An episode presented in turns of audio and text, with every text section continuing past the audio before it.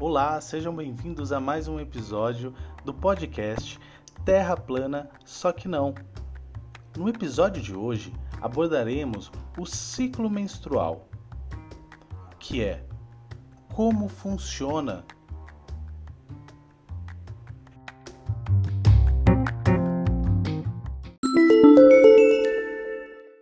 Vamos começar o nosso episódio fazendo uma revisão do que é composto o sistema genital feminino. O sistema genital feminino ele é composto por ovários, tubas uterinas, útero, vagina.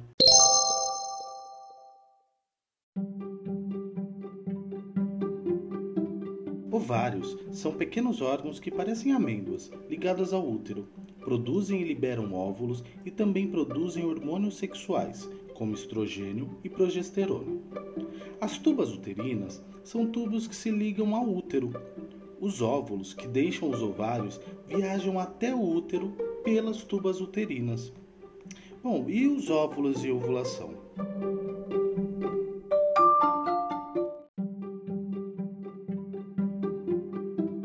Os óvulos, as células sexuais femininas, contêm informações genéticas, DNA, as mulheres já nascem com todos os seus óvulos, mais ou menos de 1 a 2 milhões.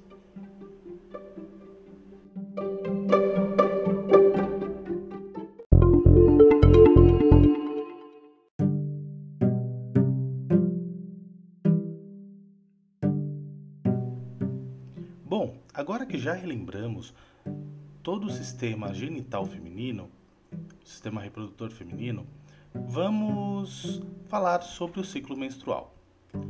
Pode ser difícil acreditar, mas nesse exato instante, 300 milhões de mulheres no mundo todo estão vivenciando a mesma coisa: a menstruação. O ciclo menstrual mensal que leva à menstruação é uma realidade que a maioria das mulheres na Terra experimenta na vida. Mas por que esse ciclo é tão universal? E antes de mais nada, o que faz dele um ciclo? A menstruação dura entre 2 a 7 dias e ocorre a 28 dias. O sistema todo se repete, acontecendo aproximadamente 450 vezes ao longo da vida de uma mulher. Por trás disso tudo, há uma série de controles hormonais que ajustam o funcionamento interno do corpo para fazer a menstruação começar ou parar ao longo desses 28 dias.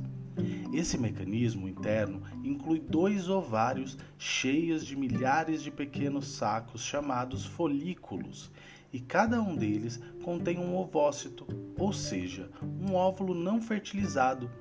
Na puberdade, lembra aquela puberdade? Os ovários abrigam mais de 400 mil óvulos, mas liberam apenas um por mês, o que pode resultar na gravidez ou na menstruação.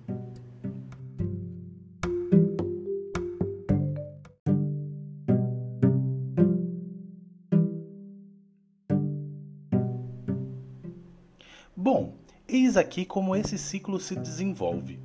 Todo mês, iniciando-se na puberdade, a glândula hipófise, secretora de hormônios no cérebro, começa a liberar duas substâncias no sangue: o hormônio folículo estimulante,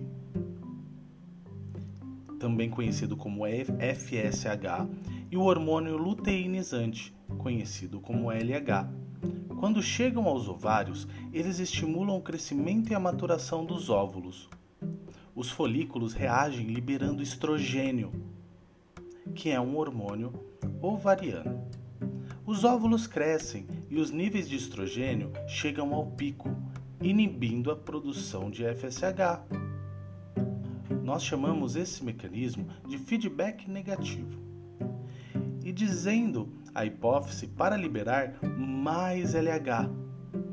Isso faz com que apenas o óvulo mais maduro de um dos ovários rompa o folículo e atravesse a parede uterina.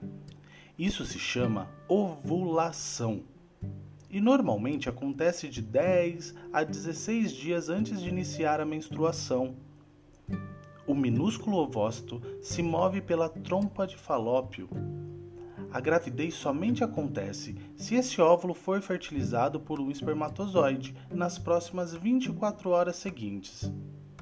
Lembrando, essa fecundação vai ocorrer na tuba uterina. Do contrário, a escapada do óvulo termina e a janela para engravidar naquele mês se fecha. Enquanto isso, o folículo, agora vazio, começa a liberar um outro hormônio ovariano, agora a progesterona, que diz ao revestimento uterino para se encher de sangue e nutrientes na preparação para um óvulo fertilizado que poderá ser implantado e crescer. Se esse óvulo não for implantado, em poucos dias os níveis de progesterona e de estrogênio despencam. O revestimento do útero é interrompido, começa a se degenerar e acaba sendo expelido. Esse momento em que a progesterona e o estrogênio despencam também é conhecido como TPM.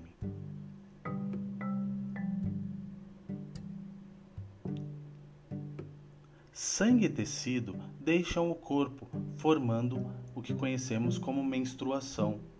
O útero pode levar até uma semana para limpar o conteúdo não utilizado, depois que o ciclo começa de novo. Logo depois, os ovários começam a secretar estrogênio de novo e a mucosa uterina fica espessa, se preparando para acomodar um ovo fertilizado ou para eliminá-lo.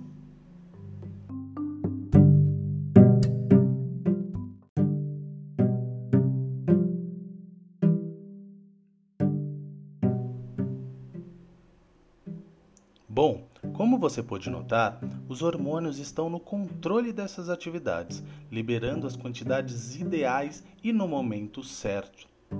O ciclo continua, transformando cada dia e cada semana num marco do percurso para a gravidez ou a menstruação. Apesar de tudo parecer funcionar como um relógio, há espaço para muita variação. Afinal, cada mulher e seu corpo são únicos.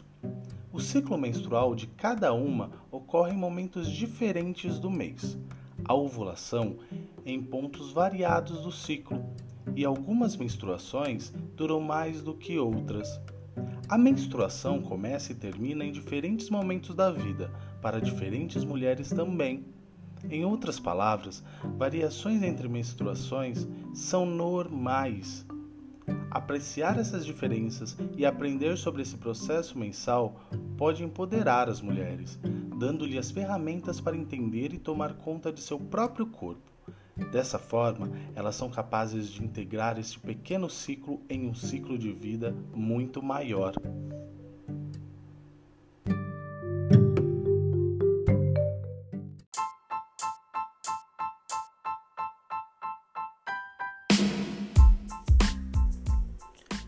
Termina aqui mais um episódio do Terra Plana Só Que Não.